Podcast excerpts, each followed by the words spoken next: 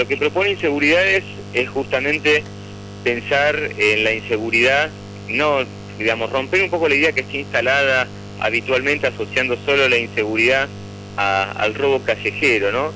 Y empezar a, cuestionar un poco ese discurso del miedo que tiende a instalarse muchas veces en los medios de comunicación y de pensar a pensar también toda una serie de aristas que, que inciden en cómo pensamos y cómo percibimos lo que sería la inseguridad. Entonces, hay un capítulo, por ejemplo, que hace Silvia Petru pensando justamente sobre el rol de la cárcel, ¿no? Y digamos, y se llama justamente eh, ese, ese terror que nos tranquiliza.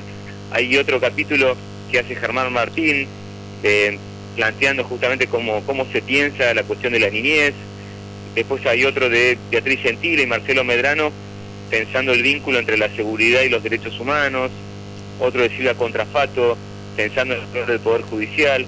Es decir, son toda una serie de artículos que van, digamos, como aristas, eh, que van atravesando la, problemática de la seguridad, ¿no? Digamos, y otro muy interesante también de Fernando Casulo, que plantea sobre el tema de la formación de los trabajadores de la policía, así que, pero el eje conceptual sería ese, digamos, es un material que intenta abrir el debate, ¿no? No es que se van a encontrar verdades cerradas, sino un material que apunta a, fomentar y enriquecer la discusión sobre un debate que muchas veces se presenta en algunos medios de una forma muy superficial. Entonces, la idea era aportar una herramienta para, para discutir la problemática de la seguridad desde una óptica distinta, ¿no? Digamos, no desde donde está planteado habitualmente, no desde el discurso habitual que plantea soluciones facilistas y violentas para enfrentar lo que nos da miedo.